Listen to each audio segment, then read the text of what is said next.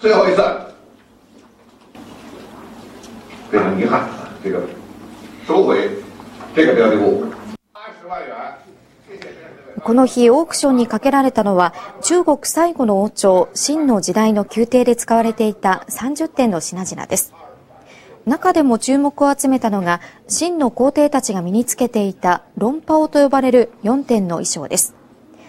手の込んだ刺繍や年月を経ても色あせることのない品質は、専門家からも貴重な品物だと太鼓判をされていました。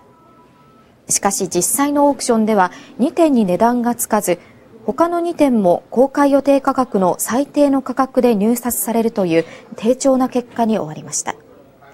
世界的な金融危機は富裕層を相手にしたこうした市場にも影響を与えています。